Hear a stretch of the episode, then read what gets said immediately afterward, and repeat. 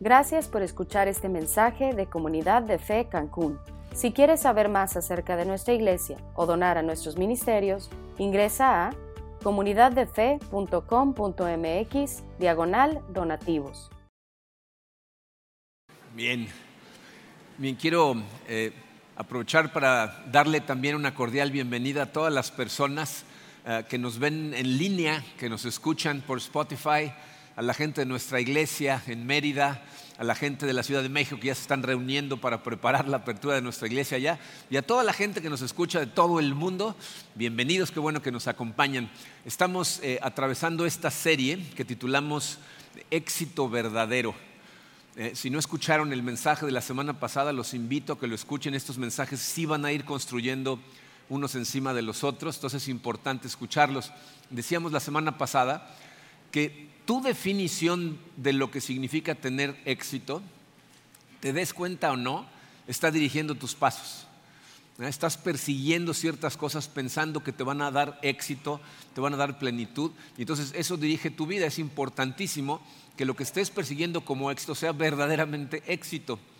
Y hablábamos de cómo dice, el éxito verdadero, de acuerdo a lo que aprendemos en la Biblia, está basado en dos cosas. Una, que cumplas el propósito para el que Dios te diseñó que cumplas el propósito para el que Dios te puso en esta tierra. Eh, hay un propósito diseñado para cada uno de nosotros y mientras más vivimos para ese propósito, más plenitud tenemos. Y ahorita vamos a hablar de todos los beneficios que nos trae el seguir el propósito de Dios para nuestra vida. Pero la única forma de hacer eso es permitirle a Dios transformar mi carácter para que se parezca cada vez más al de su Hijo Jesucristo. La única persona que vivió cada día de su vida para el propósito para el que Dios la puso en este planeta fue Jesucristo. Y la única manera en que nosotros nos vamos por lo menos a acercar a esa posibilidad es si aceptamos a Cristo en nuestro corazón y luego le permitimos a Dios hacer una transformación que haga que nos parezcamos cada vez más a Él. Ahora, esa transformación es una santificación progresiva que dura toda la vida de una persona. Hemos estudiado aquí series acerca de, lo que significa el fruto del Espíritu, cómo se da esa transformación en nuestra vida durante toda la vida. Aquí en particular lo que estamos tratando de analizar es cómo podemos tener éxito verdadero. Y el día de hoy nos vamos a enfocar en cómo identificar ese propósito para el que Dios nos diseñó. Esto es bastante profundo, no, nos va a alcanzar el tiempo con un mensaje, entonces lo vamos a dividir en este y la semana que entra, pero hoy nos vamos a, enfocar en analizar esto, fíjense. Dios nos ayuda a nosotros a identificar nuestro propósito al habernos hecho de una forma única. Entonces, si tú puedes identificar esa forma, te vas a dar cuenta que eso revela en gran manera el propósito para el que fuiste diseñado.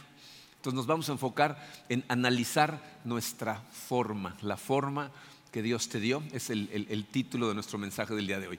Eh, vamos a orar, vamos a darle gracias a Dios y vamos a analizar la forma que Dios te dio.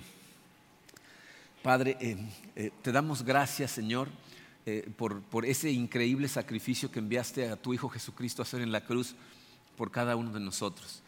Gracias a Él, Señor, los que hemos puesto nuestra fe en Él, tenemos vida, tenemos acceso a ti, somos llenos del Espíritu Santo, estamos experimentando esa transformación que tu palabra nos dice. Pero nuestra parte, Señor, también es el hacer nuestro esfuerzo por vivir para tu propósito, vivir para darte gloria haciendo lo que nos dejaste aquí para hacer. Eh, te pido, Señor, que eh, en esta tarde nos des mucha claridad, nos ayudes a ver como tú ves y a entender las cosas que tu palabra nos dice, que nos ayudan a entender exactamente qué estamos haciendo en este mundo. Nos ponemos en tus manos, Padre, en el poderoso nombre de tu Hijo Jesucristo. Amén. Miren, este hecho de que cada quien, cada uno de los que estamos aquí tiene un propósito. Eh, es una de las cosas más maravillosas que aprendemos en la Biblia y espero que para el final de este mensaje eh, vean por qué. Fíjense, la Biblia nos enseña por todos lados, pero aquí les puse dos pasajes acerca de esa forma en la que Dios nos hizo. Eh, el Salmo 139, versículos 13 y 16 dice, tú Señor diste forma a mis entrañas. De esa palabra forma nos vamos a agarrar el día de hoy. Diste forma a mis entrañas. Tú me formaste en el vientre de mi madre. Tus ojos vieron mi cuerpo en gestación y en tu libro estaban escritas todas aquellas cosas que fueron luego formadas sin faltar una de ellas. Lo que está diciendo ahí el salmista es que Dios supervisó la creación de cada uno de nosotros mientras estábamos siendo formados en el vientre de nuestra madre. Eh, Dios estuvo al pendiente de que todo lo que ibas a necesitar para cumplir el propósito que después tenías que cumplir en esta tierra, lo fuera poniendo ahí, que estuviera dentro de ti desde antes de que nacieras. Efesios 2.10 nos dice, porque somos hechura de Dios, creados en Cristo Jesús para buenas obras, las cuales Dios dispuso de antemano a fin de que las pongamos en práctica. No, nada más nos dio una forma única, sino que lo hizo eh, a, propósito para que cumpliéramos con ese propósito. Por eso, identificar tu forma te ayuda a clarificar tu propósito. Porque cuando tú ves la forma en la que algo fue diseñado, puedes entender para qué sirve. Si ves una pala, ves un martillo, ves ciertas herramientas, puedes imaginarte para qué sirven. Y lo mismo pasa con nosotros. Entonces vamos a estudiar en la primera parte del día de hoy cinco aspectos que determinan tu forma, la manera en que Dios te creó. Miren, nada más de forma rápida quiero decirles que estos conceptos que vamos a estudiar el día de hoy los vemos de forma más profunda en nuestra clase de conexiones. Cuando la gente toma la clase de introducción a comunidad de fe, lo que sigue es conexiones, que son cinco clases, y en algunas de ellas vemos estas cosas a profundidad. ¿ok? Pero bueno, vamos a verlas el día de hoy. Cinco eh, cosas que determinan este, nuestra forma. Número uno dice dones espirituales. La primera parte de tu forma son, y, no van en orden, ¿eh? todas son importantes, dones espirituales. la Biblia nos dice que en el momento de conversión el Espíritu Santo le da a cada creyente por lo menos un don espiritual. Hay discusiones entre la gente que dice que los traes desde antes de nacer, otros que te los dan en ese momento. La realidad es que en el momento de conversión se activan esos eh, dones espirituales. Esos dones espirituales son más simples de los que en algunos lugares los quieren hacer. En algunos lugares se complican mucho la existencia con estos dones. Son lo que su nombre dice son regalos de Dios para tu vida espiritual y que sirven para que los pongas al servicio del cuerpo de Cristo, de la iglesia. No son para ti, son para que sirvas a la iglesia. Apunten ahí al ladito de ese punto número uno, Romanos 12 y Primera de Corintios 12. En esos dos capítulos de la Biblia, Romanos 12 y Primera de Corintios 12, están dos de las listas más extensas que nos da el apóstol Pablo de los dones espirituales. Los dones espirituales son cosas como, por ejemplo, eh, el don de la sabiduría. Hay gente que tiene el don espiritual de estudiar la palabra de Dios y extraerle la sabiduría, las lecciones que trae eh, en su palabra. No sé si les ha pasado que platicas con alguien acerca de un pasaje que has leído 20 veces y te dicen lo que ellos ven y dices, ¿y este cómo vio todo eso? ¿no? Bueno, ese es el don de la sabiduría. Hay gente que tiene el don de la enseñanza, tiene la capacidad de transmitir las verdades bíblicas de forma muy clara. Hay gente que tiene el don de la fe. Dice, la Biblia nos dice que ese es un don. Eh, no sé si les ha pasado que conocen a gente que recién se convierte y ya tienen una fe sólida, van a todos los centros. Dices, ¿y este cómo le hizo? Hay el don de la fe. ¿no? Hay gente que tiene el don de sanar. miren, ese es uno de los que muchas veces se distorsionan. Dice, la gente que tiene el don de sanación son gente que Dios los utiliza a través de su fe y de la fe de las personas por las que oran para sanarlos. Necesitamos entender que estos dones espirituales, el Espíritu Santo se los da a quien Él quiere y los utiliza cuando Él quiere. No están a disposición nuestra como portadores del don para usarlos cuando yo quiera. Esa gente que se anuncia y dice, venga por su milagro, como si ellos pudieran decirle a Dios qué hacer y en qué momento, te están engañando. El don de sanación lo tiene gente que Dios los utiliza, ellos oran por ti y te dicen, Dios es el que hace el milagro, Él es el que te va a sanar. Y mi fe y tu fe tienen mucho que ver. Si lees los evangelios, Jesucristo sana gente y ¿qué le dice? Tu fe te ha salvado. Entonces, e, ese es el don de sanación. Hay gente que tiene el don de la generosidad, gente que tiene el don de servicio, gente que tiene el don de la misericordia. O sea, son diferentes dones que los estudiamos en nuestra clase de conexiones un poquito más profundamente. Eh, otra vez, no son para tu beneficio, son para beneficio del cuerpo. Número dos, tu corazón. La segunda parte de tu forma es tu corazón. ¿A qué le llamo yo corazón? Esto es las motivaciones, tus inclinaciones más fuertes. O sea, son ciertas cosas que Dios puso en tu corazón que cuando, cuando las escuchas o las observas aceleran tu pulso, tienes ganas de participar en algo, hacer algo, involucrarte en algo. Fíjense cómo en, un lugar con tanta gente como tenemos aquí en esta sala, tenemos inclinaciones que son totalmente diferentes. Y lo que me parece muy simpático es que muchas veces la gente no entiende cómo otra persona no puede tener las mismas inclinaciones que yo. Y cuando conocemos las de ellos, como que nos sorprende. Eso es lo que te llama la atención, ¿no? O sea, por ejemplo, si, yo aquí hablo de eh, ayudar a las mujeres abusadas, las mujeres que sus maridos las golpean, va a haber mujeres aquí que van a decir, yo quiero hablar al respecto y tenemos que hacer algo y tenemos que ayudarlas. ¿no? Se prenden. ¿no? Eh, y, pues es posible que la persona de al lado ni, se inmute. Pero hablas acerca de, del aborto, y el de al lado se levanta, ¿qué? Vamos a hablar del aborto, ¿no? Y, y el de al lado no se inmuta. Y hablas de la crueldad hacia los animales y el tercero se levanta de armas, ¿no? Y todos voltean a ver al otro y dicen, eso ¿Eso te llama a ti la atención? Evidentemente somos muy diferentes y Dios puso esas inclinaciones porque necesita de todo su cuerpo para cumplir todos sus planes. El plan completo de Dios se lleva a través de toda la iglesia. Entonces tú tienes ciertas inclinaciones en el corazón. Número tres, habilidades naturales. La gente nacemos, ahora sí que de nacimiento, con ciertas habilidades para ciertas cosas. ¿no? Por ejemplo, estoy seguro que ustedes en la escuela conocieron a gente que desde chiquitos les iba bien en aritmética. Tú batallaste hasta la preparatoria con aritmética, pero estos en cuarto, tercero de primaria ya le sabían perfectamente bien todo. Dices, ¿cómo le hacen? Son hábiles con los números. ¿no? Hay gente que, por ejemplo, son muy coordinados, son buenísimos para los deportes, desde chiquitos. Les das una pelota, ya pum, le empiezan a dominar, ¿no? Y hay gente que se tropieza con su sombra, ¿no? O sea, nomás no nacieron para los deportes, ¿no?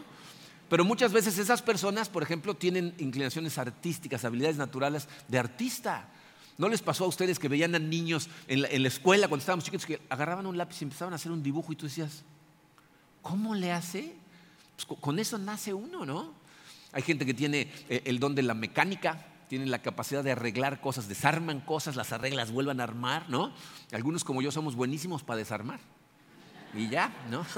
Luego tiene que venir otro con, otro don para armar, ¿no? Eh, hay gente que tiene eh, eh, el don de la música, ¿no? Gente que tiene un oído musical, les das un instrumento y en breve ya están sacando melodías. Tú dices, este, ¿cómo hizo estas cosas, no? O sea, cada uno de nosotros tenemos habilidades naturales con las que nacemos. Esa es parte de tu forma, ¿ok? tenemos luego el número cuatro, tu personalidad tu personalidad. Miren, esta es eh, una combinación de características que nos hacen muy diferentes unos a otros. Eh, los, científicos profesionales han creado baterías de pruebas para tratar de crear perfiles de carácter de la gente. Brick Myers, DISC, son, pruebas que las haces y te dan un perfil y cuando lo lees, si, si alguna vez han hecho alguno, te sorprende cuántas cosas le atinan para describirte como persona, pero casi siempre hay algunas que dices, no, pero esta parte no. Porque somos únicos, somos muy diferentes y es imposible pegarle a todas las personalidades. Fíjense, vamos a hacer una encuesta para que vean nada más qué diferentes somos. Cuando tú llegas a una alberca y el agua está fría, levanta la mano si primero metes el dedo gordo, y luego otro dedo, y luego otro dedo, y luego el pie, y luego y vas, sufres como 25 minutos para meterte. ¿Cuántos son así? Ok. ¿Cuántos se avientan? ¿A cuántos, fíjense, a cuántos les encanta aventar gente? ¿Eh? ¿Eh? ¿Y cuántos odian que los avienten a la alberga? ¿Ven qué diferentes somos? ¿No? O sea, somos muy diferentes. Eh, en cuanto al juego, por ejemplo, ¿cuántos de ustedes les gusta jugar juegos de mesa, juegos de cartas, pero por diversión? Nada más para divertirte. ¿Okay? ¿Cuántos de ustedes, si no hay apuesta, no juegan? les da más vergüenza, pero algunos así somos, ¿no? Eh, ¿Cuántos de ustedes, en cuanto al orden de las cosas, cuántos de ustedes cada cosa tiene un lugar y cada cosa está en su lugar? Todo está ordenado en su casa. Muy bien. ¿Cuántos de ustedes, si se muere alguien en su cuarto, tardarían seis meses en encontrar el cadáver? Tienen un tiradero. Nadie sabe a ciencia cierta qué hay en el cuarto, ¿no? Ahora, fíjense, en cuanto a la vida, ¿Cuántos de ustedes les gusta la rutina? Siempre lo mismo, se levantan a la misma hora, desayunan, se sientan en el mismo lugar, se estacionan en el mismo lugar del estacionamiento. ¿Cuántos son así ordenados para su lugar? Tenemos un miembro muy querido que se llama Marcel, que cuando sacamos, eh, cuando compramos las sillas, hicimos una gráfica y, y le dijimos a toda la iglesia, cada quien compre su silla. Y Marcel me dijo, si yo compro mi silla, ¿puede ser mi silla y ahí me voy a sentar yo siempre? le tuve que decir, no, Marcel, no. Pero, ¿cuántos son así? Rutina. ¿Y a cuántos más bien les gusta la variedad? Les gusta intentar cosas diferentes todo el tiempo. Y piensen, fíjense, esos son extremos. La gente que extrema rutina o extrema variedad, piensen a todo lo que hay en medio. ¿Cuántos de ustedes a veces les gusta tratar algo diferente y lo prueban y se acuerdan de por qué les gusta la rutina? ¿no? Sus decisiones, ¿cómo las toman? ¿Las piensas? Evalúas todo lo que hay en favor, en contra, los apuntas, ¿no? Duermes tres días, estás orando durante una semana y después tomas la decisión de si pedir sopa o caldo. O sea, ¿cuántos de ustedes en el momento, como te sientas, impulsivamente, ¿no? Eh, ¿Cuántos de ustedes se consideran extrovertidos? ¿Introvertidos? Es les cuesta más trabajo levantar la mano. la realidad de esto, es que no hay respuestas correctas o incorrectas. ¿Están de acuerdo? O sea, es, parte de cómo Dios te hizo, simplemente así eres. Y miren, antes de continuar, nada más quiero hacer un pequeño paréntesis, porque bajo esa excusa la gente se escuda para otras cosas. O sea, esto de lo que estoy hablando son cosas que Dios puso en ti en la manera en que enfrentas la vida, de diferente manera. Pero hay gente que son groseros, tratan a la gente mal, humillan, ¿no? y cuando les confrontas con esto dicen, es que así soy yo.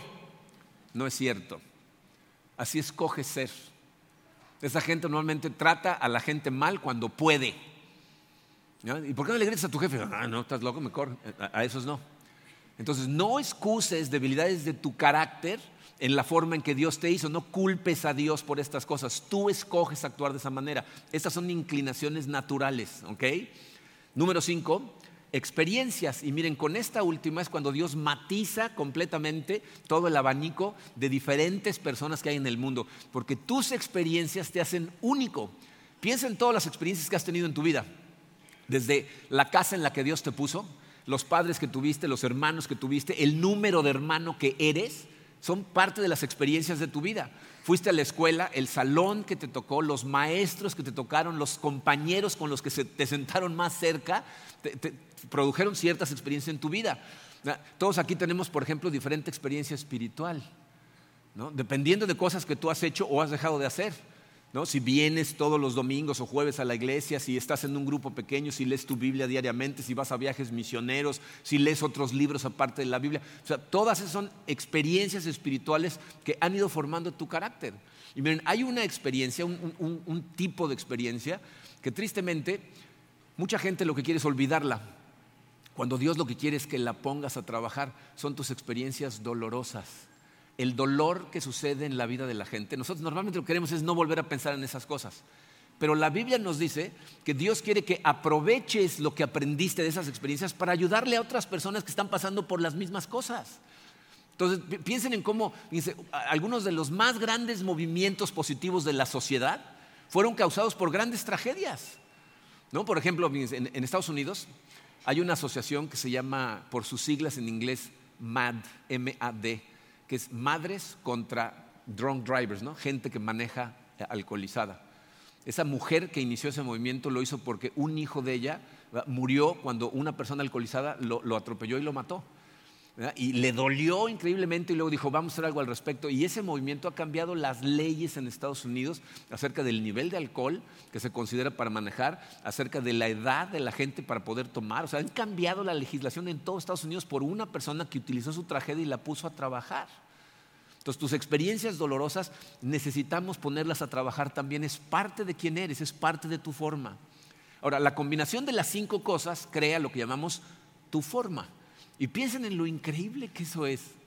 O sea, Dios ha creado a través de la historia miles de millones de seres humanos y nunca ha creado uno igual a ti.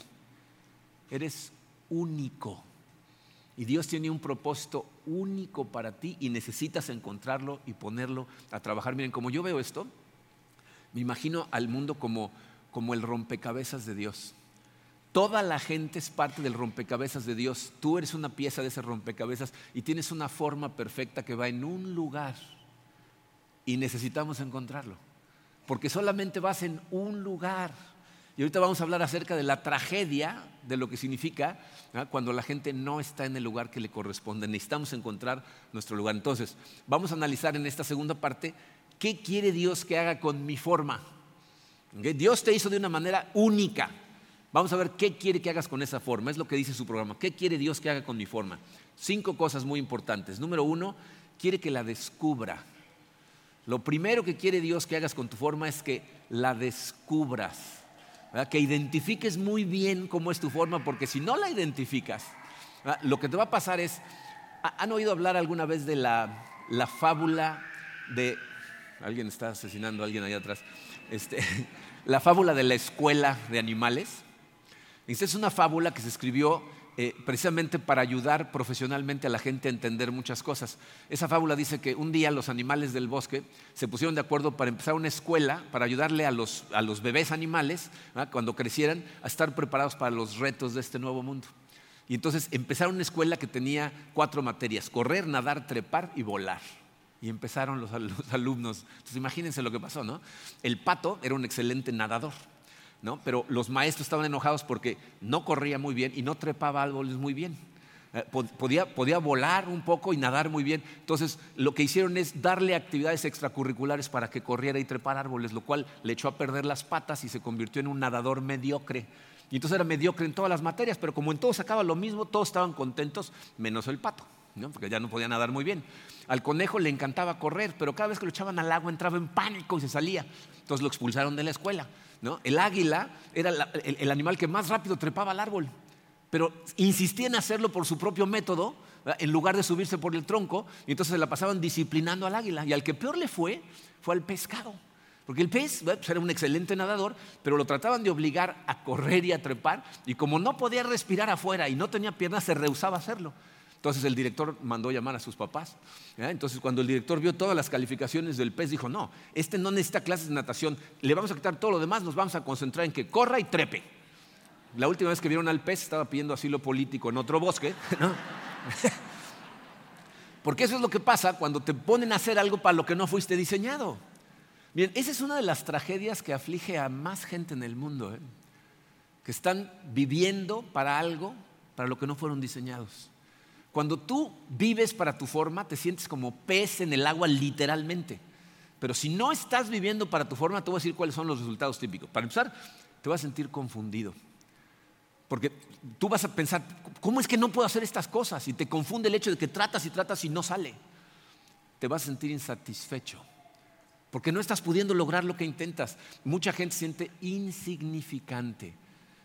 ven a los demás haciendo las cosas, entonces sienten de este tamaño evidentemente inseguro, frustrado y sobre todo, ¿sabes qué pasa? Infeliz. No disfrutas de lo que haces porque no estás haciendo lo que fuiste diseñado para hacer. Entonces las preguntas es ahí, ¿cómo le hago para descubrir mi forma? Fíjense, dos, dos cosas. Letra A dice, examinando tu pasado. Tienes que estudiar detenidamente tu pasado. Fíjate, la Biblia nos dice, como ya leímos, Dios empezó a darte cosas desde antes de nacer, ya estaba trabajando en ti. Y aparte ha ido matizándote a través de la vida con las experiencias. Él ha invertido en ti en recursos, en aptitudes, en, oportunidades, en cosas que han sucedido que te han ido moldeando. Entonces necesitas voltear hacia el pasado y analizar todas tus actividades eh, bajo estos dos rangos. tienes que preguntarte, ¿qué cosas a través de mi vida hago muy bien y aparte disfruto haciéndolas mucho? O sea, la tarea ahí es, dependiendo de tu edad, analizar o en décadas o cada cinco años, etapas de tu vida, decir, en esa época de mi vida, ¿para qué era yo muy bueno? O sea, que la gente me dice, oye, qué bueno eres para hacer esto, pero aparte lo disfrutaba. Porque hay cosas que tú puedes hacer bien y realmente no las disfrutas haciendo. Pero cuáles hacías muy bien y aparte lo disfrutabas mucho. Yo les voy a platicar de mi experiencia. Cuando yo hice este ejercicio la primera vez, lo dividí en, etapas de 10 años. Entonces, los primeros 10 años de mi vida, los siguientes 10, cuando, de los 10 a los 20 hasta los 30. Y entonces me di cuenta de una cosa muy interesante. Cuando era niño, me encantaba contar chistes. Le contaba yo chistes a mi papá. Le gustaba mucho que le contara chistes. Entonces me aprendía todos los que podía siempre en la escuela para llegar y contárselos a mi papá. Luego me di cuenta más adelante que lo que me gustaba no era tanto contar chistes, sino contar historias. Contarle cuentos a la gente, contarle los libros que leía, contar las películas. Eh, tengo, un amigo que se llama Toño, que eh, cada vez que, me ve me decía, ¿qué libro leíste últimamente? No, pues cuéntamelo. Yo le decía, ve al cine. No, no, no, cuéntamelo. Y terminaba yo de contarles y un día me dijo, ojalá un día encontraras una profesión donde te pagaran por contar historias. Pues sí, ¿no? Yo eh, tomé eh, la dirección equivocada, porque yo estudié ingeniería cibernética. Eh, y fue cuando por primera vez fui a ver a Zig Ziglar dar una conferencia, que estando en esa conferencia dije, eso es lo que yo necesito hacer, eso es lo que siento en mi corazón que es el llamado de Dios para mi vida. Y por un tiempo lo seguí, pensando que eso era lo que tenía que hacer, y luego me di cuenta que seguía estando inconforme que con todo y que tenía éxito haciéndolo, no me sentía todavía como en mi lugar. Y entonces en la iglesia, en nuestra iglesia, vi predicar a Terry Hendricks. Y entonces dije, ahora sí ya entendí. Pero fue el análisis de ver cómo a través de la experiencia que Dios me fue dando, me llevó hasta el momento de darme cuenta de qué es lo que tenía que hacer yo con mi forma. Y lo mismo tienes que hacer tú. la, gente a veces me pregunta, ¿qué tengo que hacer para hacer lo que tú haces? Le digo, pues ¿qué has venido haciendo? ¿En tu pasado está eso? ¿Puedes ver estas cosas o simplemente quieres porque me ves? Tienes que ser honesto contigo, ahorita vamos a hablar más de eso, pero bueno, eh, necesitas entonces examinar tu pasado. Letra B, experimentando en el presente. Muchas veces la gente no sabe en dónde servir. Se acerca y nos dice, es que no sé dónde servir. Pues necesitas intentar diferentes lugares. ¿Saben qué hemos notado? que muchas veces la gente tiene talentos increíbles que no conoce porque nunca los ha intentado porque le dan miedo. Se le antojan, pero le dan miedo y entonces no lo hacen. Tenemos un montón de testimonios ¿eh? De gente que la primera vez que dijimos, pues dirige un grupo da esta clase, no, ¿cómo crees yo? Y lo hicieron y al rato decían, no lo puedo creer, estoy emocionado, me encanta. ¿No? O sea, felices de la vida. De hecho, fíjense, hay, hay veces que otras personas ven antes que tú tu forma. En mi caso me sucedió con, en mi jefe. Yo trabajaba como director de sistemas para hoteles Meliá, para la división América. Mi jefe era el, director financiero de América. Y eh, fue a él al que le pedí que me diera autorización para ir a un seminario de Six Siglar. Le dije, oye, ¿me mandarías a un seminario con este cuate? Y le platiqué de qué se trataba y me sentó en su oficina. Me acuerdo clarito de esa conversación. Me dijo, nada más quiero que seas consciente de que tú te equivocaste de carrera. ¿cómo que me equivoco? Me dijo, sí, tú crees que tu, carrera es las computadoras, pero tu carrera es la gente y no te has dado cuenta. Él me pagó el primer seminario para ir a ver a Zig Ziglar y eso cambió mi vida. ¿no? Pero él lo vio antes que yo. Y, miren, esto nos enseña una cosa muy importante en, dos direcciones. Es importante que estés rodeado de gente que te ama, de gente que tiene tu bienestar en mente. Porque esa gente, si verdaderamente te ama, te va a tratar de hacer ver la forma que ellos ven en ti y si tú te quieres afirmar en una forma que no tienes, te lo van a decir. Si la gente te ama, te lo dice. ¿Cuántas veces tenemos a gente que, quieren hacer ciertas cosas y, tú los ves y dices, pero ese no es tu No, pero mi mamá me dijo que lo hago muy bien. Dile a tu mamá que te diga la verdad, porque pues, si la gente te ama, te dice cuando esa no es tu forma, o te dicen cuando ven tu forma. ¿ok? Pero bueno, la mejor manera para que tú la veas es experimenta. Intenta diferentes cosas y de repente te vas a dar cuenta, ¿eh? De repente cosas que pensabas que no eran lo tuyo, resulta que eres buenísimo y lo disfrutas. Entonces, esos son los dos rasgos. O sea, tienes que hacerlo muy bien y disfrutar haciéndolo mucho, ¿ok? Entonces, Dios quiere primero que busques tu forma, que la identifiques.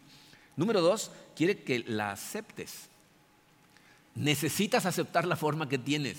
Miren, montones de personas rechazan la forma que Dios les dio no están contentos con sus habilidades, no están contentos con sus dones espirituales, no están contentos con las experiencias que les ha tocado vivir en la vida. Y te voy a decir por qué normalmente la gente le cuesta trabajo aceptar eh, su propia forma. Dos cosas. Letra A, porque nos comparamos con otros. Nos comparamos con otras personas. Y entonces sobrevaluamos las habilidades y los dones de otras personas y devaluamos los nuestros. Bien, normalmente lo que sucede es que es gente que ve a otras personas que sí están usando su forma Y, porque están usando su forma, evidentemente están teniendo éxito, se sienten muy contentos, tienen excelentes resultados y entonces nos da envidia.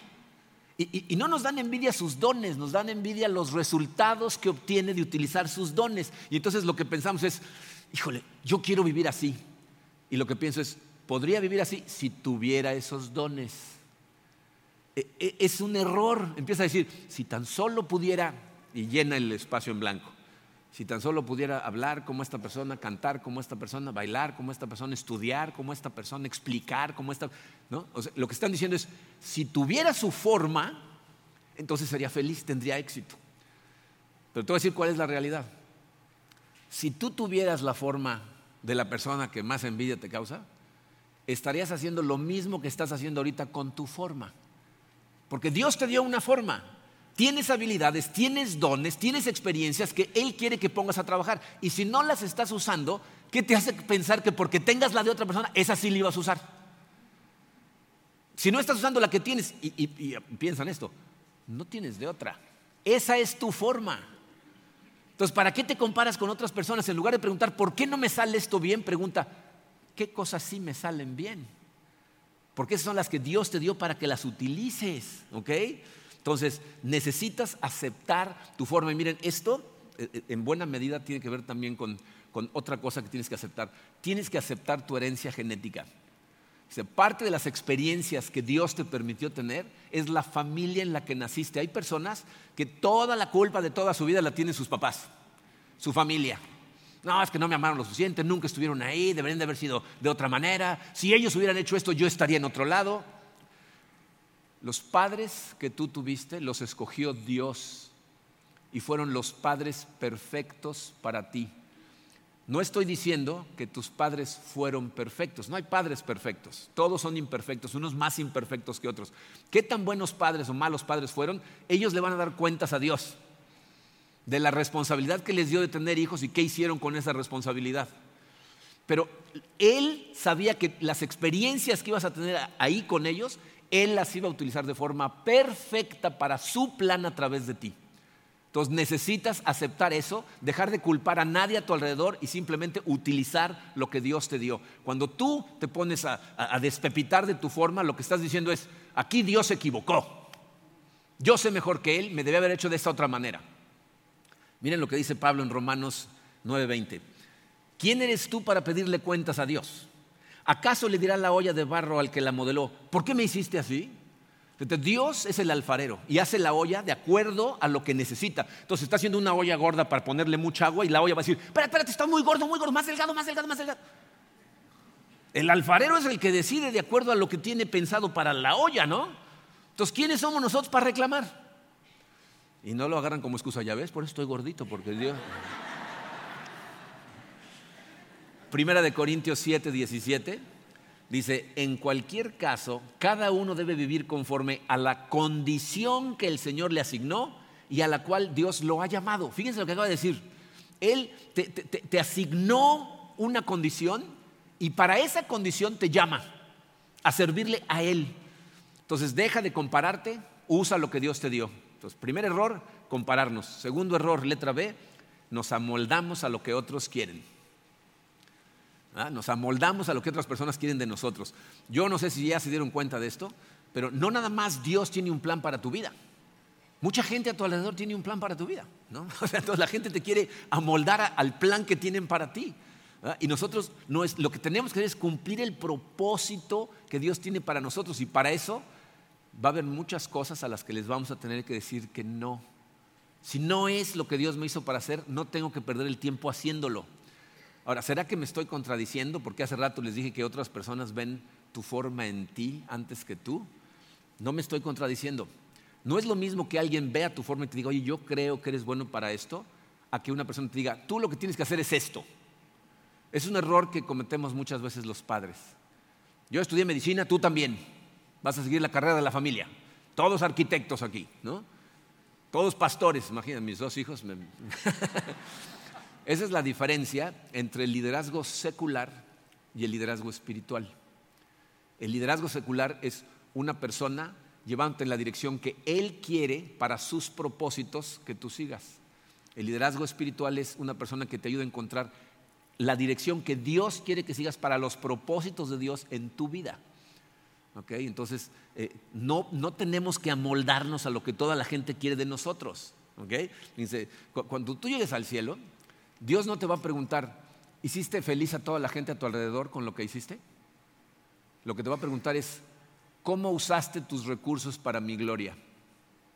¿Utilizaste todo lo que te di? ¿Qué hiciste con los talentos que te di? La buena noticia es que no tenemos que hacer todo nosotros. Todo el trabajo que hay que hacer en esta tierra no, te lo dejó a ti, pero sí te dejó un trabajo. El propósito que tiene para ti, en ese te tienes que enfocar. Entonces, no te amoldes, no te compares. Eh, lo tercero que quiere que hagamos con nuestra forma es disfrutarla. Dios verdaderamente quiere que disfrutes de la forma que tienes. Miren, la verdad es que la gente tiene unas ideas tan, tan distorsionadas acerca de cómo es Dios. hay gente que piensa que Dios eh, eh, es un ser enojón que está en el cielo y nada más, al que ve que se está divirtiendo mucho le da uno. ¿No? Se está divirtiendo demasiado, ¿no? serios, sin reírse. ¿no? O, o piensan, fíjense, que si le damos nuestra vida a Dios, nos va a pedir que hagamos algo que vamos a odiar. ¿No? O sea, que a lo mejor te va a pedir, ¿qué tal si le entrego mi vida y me dice, quiero que te vayas de puerta en puerta leyéndole la Biblia a la gente? Y tú dices, ¿qué? ¿En serio? ¿Eso es lo que quiere que haga? No, vas, no, me choca la idea. ¿Saben que hay gente que esa idea le emociona? Ha habido gente que se ha acercado a mí y me dice, oye, ¿no hay un ministerio en donde podamos ir a algún vecindario, ir tocándole? ¿Quiere que leamos un rato la Biblia? Le digo, no, ¿quieres iniciar uno? Sí, se puede.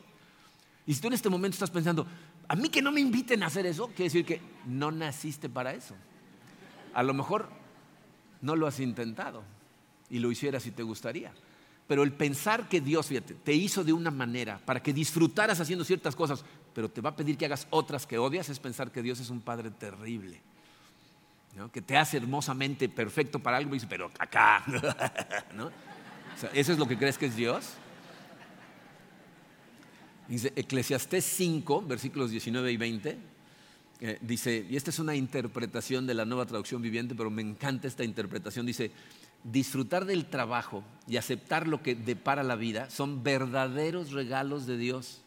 A esas personas Dios las mantiene tan ocupadas en disfrutar de la vida que no pasan tiempo rumiando el pasado. Dice, la gente que disfruta de su forma, está, acepta las cosas porque vienen de Dios, dice, disfruta tanto de su vida presente que no vive todo el tiempo conmiserándose del pasado que tuvo. Simplemente explotan su forma. esa es la gente que más disfruta, la gente que entiende cuánto nos ama Dios porque nos diseñó para un propósito específico que nos hace disfrutar de la vida. Eso, yo no sé si ustedes lo han hecho, pero es algo que yo le enseñé a mis hijos desde chiquitos. Cuando, sobre todo, uno de mis hijos se quejaba mucho porque decía, ¿y para qué quieres que crezca como adulto? ¿Para trabajar como esclavo toda mi vida? Yo le decía, no, si encuentras algo que te encante hacer, no va a ser trabajo. Dios te diseñó para algo, tienes que glorificarlo con tu vida.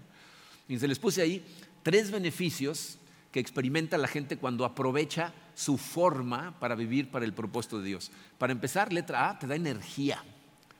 Cuando vives para tu forma, siempre tienes ganas de hacer las cosas que tienes que hacer. ¿Ya se dieron cuenta que el ser humano tiene energía para lo que le gusta y para lo que no le gusta no tiene energía? ¿Sí o no? yo no sé si les ha pasado esposos cuando llegan a su casa después de un día de trabajo y tu esposa está en la puerta con una sonrisa diciendo, hoy toca arreglar los closets. Y tú dices, híjole, ¿no? No, es que estoy bien cansado porque fíjate que el trabajo estuvo arduo. Necesito, dame por lo menos un rato para descansar. Y suena el teléfono, vamos a echarnos una cascarita. Al rato nos vemos. De repente llegó la energía. ¿Por qué? ¿De dónde salió? De hacer una actividad que te encanta. Imagínate si lo que hicieras para servir a Dios es de acuerdo a tu propósito, siempre tienes energía para hacerlo. En segunda, letra B, te da confianza.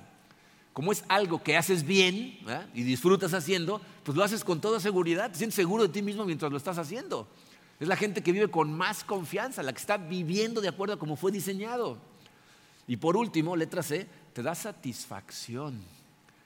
Esa es otra cosa que aprendes a través de los años. Hay cosas que puedes hacer y las haces bien y no te dan satisfacción terminas de hacerlas y como que dices, ¿ya? ¿Eso es todo? Cuando vives para el propósito de Dios, te sientes satisfecho, te sientes lleno. Eso es de lo que hablamos cuando hablamos de lo que es éxito verdadero. Ser lo que Dios te diseñó para ser. Eso es lo que te llena. Yo creo que es la gente más emocionada, la que vive sin miedo y sintiéndose plena porque vive disfrutando de su forma. Hay dos cosas más que quiere que hagas con tu forma. La número cuatro es, quiere que la desarrolles. Necesitas desarrollarla. Miren, eh, eh, tu forma es como un músculo. Los músculos o los usas o desaparecen, se pierden. Y mientras más los usas, más fuertes son.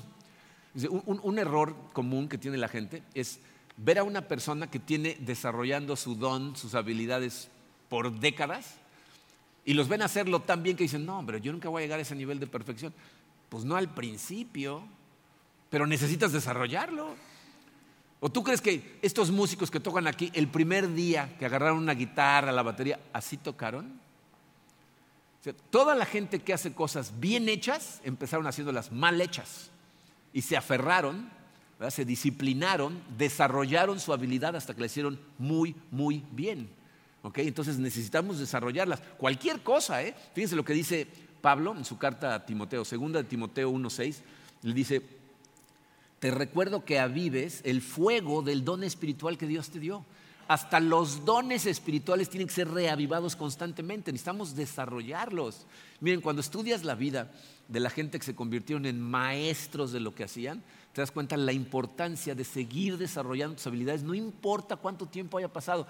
Eh, leí la vida de Pablo Casals, un chelista, eh, un maestro del chelo. Cuando tenía 92 años de edad, seguía practicando entre 3 y 4 horas diarias. Ya era el maestro de chelo, 92 años, 4 horas diarias. Y un día le preguntó un, un periodista, le dijo, oiga, ¿y por qué practica tanto tiempo? Le dijo, creo que estoy progresando. 92 años de edad. Entonces, cuando tú desarrollas ah, tus habilidades, desarrollas tu forma y luego haces las cinco, es cuando realmente la disfrutas. Cinco, Dios quiere que la compartas, que la pongas al servicio de los demás. Miren, esta es una que siempre debes recordar, siempre de los siempre. Lo que Dios me dio, no me lo dio para mi beneficio personal si, lees la vida de Pablo Casals, a mí me pareció muy interesante que después de que se convirtió en un maestro, todos sus conciertos eran para ayudar a gente. O sea, ya no los hacía para él, los hacía para ponerlos al servicio de la gente y eso es lo que más lo llenaba de gozo. Que es lo que nos dijo eh, eh, el apóstol Pedro, la primera carta de Pedro 4.10, es un pasaje que estudiamos a más detalle la semana pasada. Dice, cada uno ponga al servicio de los demás el don que haya recibido, administrando fielmente la gracia de Dios en sus diversas formas. La manera en que nosotros administramos la gracia de Dios es al ponerla al servicio de los demás a través de nuestra forma. Todo lo que Dios te dio, te lo dio para servir a los demás, lo cual significa que el camino más rápido a la satisfacción verdadera es servir. Miren, em, como conclusión a esta primera parte del mensaje, porque la continuación la vamos a ver la semana que entra, yo estoy convencido que la decisión más importante que vas a tomar en tu vida es aceptar a Cristo como tu Rey y Salvador. Esa es la decisión más importante. Eso te va a abrir los ojos a lo que es realmente importante, te va a dar salvación, te va a dar vida eterna, te, va a ayudar a entender tu propósito. Esa es la primera y más importante. La segunda, desde mi punto de vista, es descubrir tu forma y usarla para su propósito. Es decir, servir en todas las áreas de tu vida a la demás gente con tu forma es lo que verdaderamente te, va a ayudar a darle gloria a Dios, que es para lo que estamos en este mundo, y a sentir gozo por lo que haces. Estas son maravillosas noticias. O sea, tú no eres un accidente, ni siquiera estás aquí por accidente. Si estás sentado en estas sala es porque Dios quería que escucharas estas palabras el día de hoy. Tiene un propósito para ti y aparte te dio todos los recursos que necesitas para llevarlo a cabo. Piensen en que todas las grandes cosas positivas que se han hecho a través de la historia son cosas que hicieron personas utilizando su forma para bien. Y todos los tiraderos que se han hecho en este mundo son personas utilizando su forma para el mal. ¿Cómo, podemos decir que una cosa es buena o mala si no conoce su propósito? ¿Te das cuenta que es imposible? O sea, si yo, por ejemplo, tomo mi reloj y trato de clavar un clavo en la pared con mi reloj y se rompe, podría yo decir, este es un reloj muy malo. ¿Podría decir eso? ¿Por qué? Porque no fue diseñado para eso. Si alguien me dice, el propósito de tu reloj es para dar la hora de forma exacta, entonces puedo decir, ah, esto es un buen reloj o un mal reloj. Pero si no conozco su propósito y le doy el propósito que yo quiera, no puedo determinar si es bueno o malo. Bueno, lo mismo pasa con una persona. ¿Cómo sabemos si una persona está viviendo la vida bien o mal? Si no conoce su propósito, ¿cómo puede determinarlo? Si tú estás viviendo para el propósito para el que Dios te diseñó, estás viviendo la vida bien. Y si no lo estás haciendo, la estás viviendo mal. Y ya sé que vas a pensar, pero yo no estoy haciendo nada malo. Aquí no estamos hablando de bueno o malo, estamos hablando de la verdadera satisfacción que vas a sentir, de la gloria que le vas a dar a Dios, porque te puso aquí con un propósito. Estamos hablando de la diferencia entre bueno y excelente. Entonces, si no conoces tu propósito, ¿cómo puedes determinar si estás viviendo la vida bien? No puedes. Todo lo que tienes en ti, toda tu forma, un regalo de Dios para ti. Son sus regalos. Lo que hagas con esa forma es como le estás respondiendo a Dios por sus regalos, es lo que le estás dando de regreso a Dios. Y al final del día, de acuerdo a la Biblia, es de la manera en que nos van a evaluar. ¿Qué hiciste con los regalos que te di? mi oración es que todos nosotros de verdad nos demos a la tarea de identificar esa forma, de identificar el propósito de Dios para nuestra vida y de empezar a vivir para Él. Para mucha gente es una transición, ¿eh? De repente te das cuenta que vas en un camino y tienes, deberías estar acá y eres adulto y tienes hijos y estás casado. ¿Y cómo le hago? Es un proceso. Pero es un proceso que necesitas hacer. Necesitas paciencia, dirección, a lo mejor prepararte para otras cosas, pero solamente viviendo para su propósito vas a tener éxito verdadero. Vamos a orar. Padre, eh, Señor, te damos tantas gracias, eh, sobre todo cuando entendemos, Padre, que tú verdaderamente tienes un plan maestro del que cada uno de nosotros es parte. Gracias, Señor, por habernos considerado en tu plan. Gracias por habernos creado como nos creaste. Es que algunos a lo mejor no estamos conformes, pero conforme entendemos estas cosas, Padre, te pido que nos ayudes a aceptar totalmente la manera en que nos hiciste, que nos ayudes a descubrir claramente para qué nos hiciste y nos des la sabiduría, la fortaleza, la dirección para vivir para tu gloria en todas las áreas de nuestra vida. Te pido por cada uno de nosotros, Señor, para que nuestra vida personal empecemos a caminar en esa dirección. Y también te pido por nosotros como iglesia, Señor, para que en conjunto vivamos para el propósito para el que tú diseñaste esta tu iglesia. Nos ponemos totalmente en tus manos, Señor, y te pedimos que seas tú quien nos dirija que nos abra los ojos al camino que tenemos que seguir, a la forma en que nos diste y cómo podemos ponerla a trabajar para tu gloria. Te lo pedimos, Padre, en el poderoso nombre de tu Hijo Jesucristo. Amén.